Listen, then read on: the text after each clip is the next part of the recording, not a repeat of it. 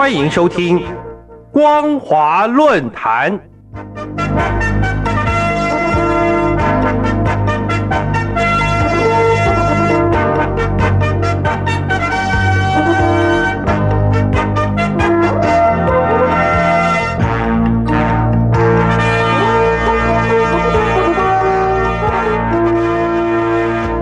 大陆听众朋友，您好，欢迎收听光华论坛，我是张妮。今天要和大家分享的主题为热带雨林事件戳破了中共的统治假象。各位听众朋友，四川省成都近日爆发疫情，九月一号，成都当局宣布全市居民原则居家。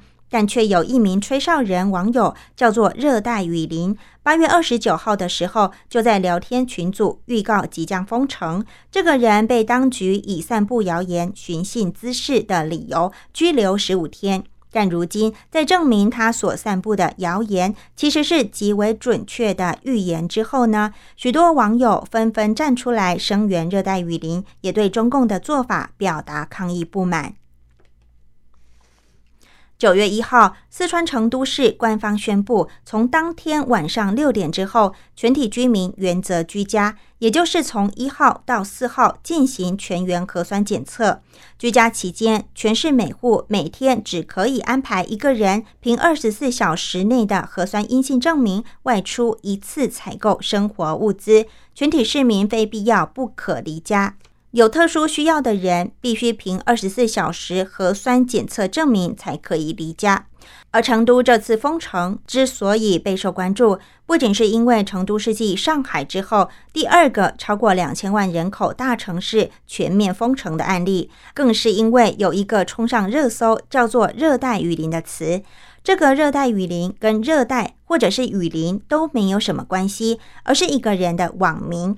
这个人发了一条短短的信息，让成都一夜之间出现了一波疯狂购物的大热潮，可能帮助到无数的人，但也因此把自己送进了拘留所。被称为“成都吹哨人”的热带雨林，在八月二十九号的时候发出一条群聊信息，说他参加了内部会议，成都即将进行静态管理。这条信息的截图当晚就在各个平台快速的传开来。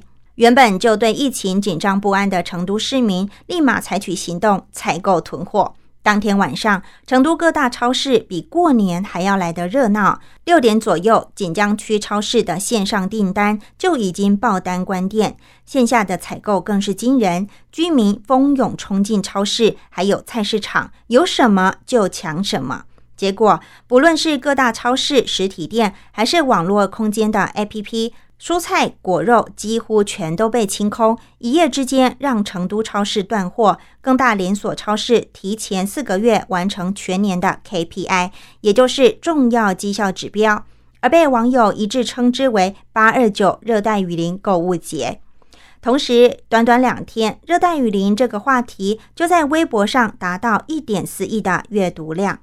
第二天，也就是八月三十号，成都并没有封城。成都警方更发布通告说，这位三十七岁的佘某某为吸引关注，在网络群组中发表寻衅滋事的言论，造成市民恐慌情绪，对于疫情防控的工作带来干扰。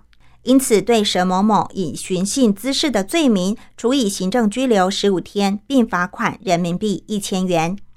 八月三十一号，又有一名吹哨人，叫做摆渡人，在聊天群组警告，成都即将实施封控。如果有亲人还在成都的，当晚会有大动作，至少是全市封控。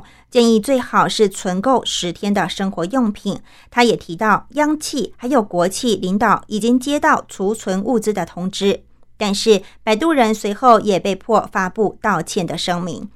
而针对吹哨人的信息，网络上很快就出现大量所谓的辟谣信息。除了说封城压根就是没影没哨的事，还指控热带雨林的真实身份是一个黄牛党，根本没有诚信可言。八月三十一号，成都疫情防控指挥部还发布了一份全面加强社会面疫情防控的通告，列出八条通知，没有提到封城，只说会暂停大型聚集性的活动等。通告一出来，很多的成都市民信以为真，赶往超市退货。也有人在网络上责骂热带雨林，说他乱传谣言，害人不浅。一如当年不少人在大骂李文亮一样。可是呢，仅仅两天过后，九月一号，官方就突然宣布成都全市居民原则居家，这使得热带雨林购物节有了戏剧性的转变。所谓的谣言便成为遥遥领先的预言。无数网友发帖感谢热总带货，并呼吁官方把讲真话的热带雨林无罪释放。也有网友不但发帖向热带雨林道歉，并晒出了自己空空如也的冰箱照片，说别人都囤货了，自己只囤了对成都市政府的信任。现在这种信任却成为最大的嘲讽。各位听众朋友，中国古人曾经说过：“民无信不立。”意思是说，当人民不再信任政府的时候，政府就快要垮了。热带雨林事件看起来像是一件小事情，但实际上却显示出中共对人民的诚信不足。不但不许有人讲真话，更习惯用谎言来欺骗人民。但这样的政府，这样的统治，会有前途可言吗？今天在光华论坛分享的主题为“热带雨林事件识破了中共的统治假象”。感谢您收听，我是张妮，我们下次再会。